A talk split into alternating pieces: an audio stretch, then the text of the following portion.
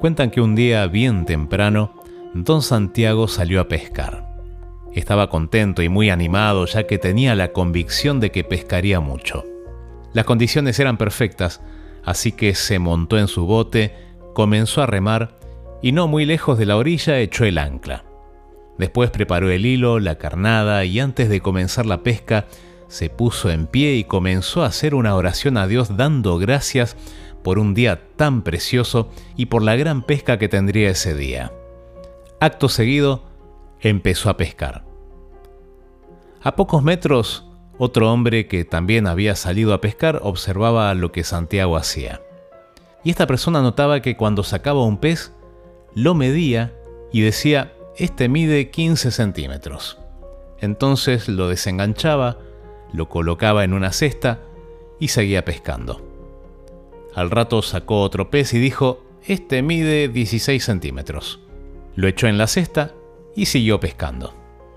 Más tarde nota que el próximo pez era bien grande, más del triple del tamaño de los anteriores.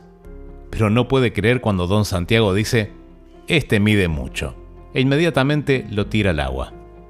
Este patrón fue repetido en varias ocasiones y le llamó la atención en gran manera al observador que, sorprendido, empezó a remar y se acerca sutilmente al bote de Santiago. Saluda y le pregunta, vi que tuvo buena pesca, pero noté que los peces bien grandes los devuelve al agua. ¿Por qué tira al agua a los más grandes y no a los de menor medida? Entonces don Santiago le responde, lo que pasa es que los peces grandes no caben en mi sartén que solo mide 16 centímetros.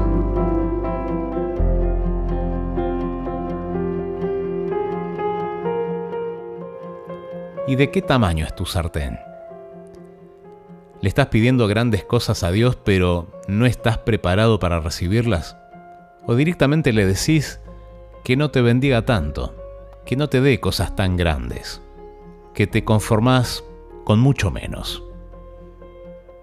Una vez leí que la oración hecha con fe es como un cheque en blanco que Dios nos da. La oración es la llave en mano que nos da acceso a las grandes bendiciones y a la omnipotencia de Dios. Pero la gran mayoría de las veces ni siquiera la usamos.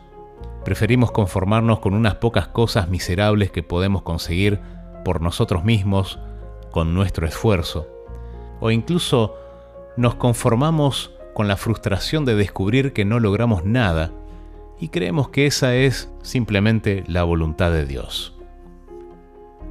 Cuenta una historia de la Biblia que una viuda ya no tenía más que un poco de aceite.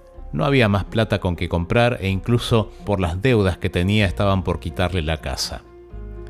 Un profeta llegó y le dijo que consiguiera todos los recipientes que pudiera conseguir, que salga, que pida prestado a los vecinos. Con el poco de aceite que ella tenía, llenó todos los recipientes. Cuando llenó el último, se acabó. El famoso aceite de la viuda.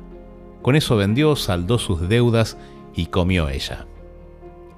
Pero, ¿sabías que si esta mujer hubiera conseguido más recipientes, hubiese tenido más aceite? Dios te responde en la medida en que vos creas y en la medida en que vos estés dispuesto. Dios será para nosotros todo lo que le permitamos ser.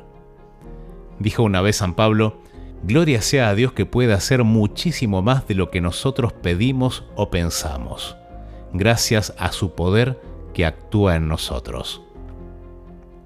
Por favor, deja de limitar las bendiciones de Dios y anda a comprar la sartén más grande que puedas encontrar. Pensalo. Ven y que te cuento.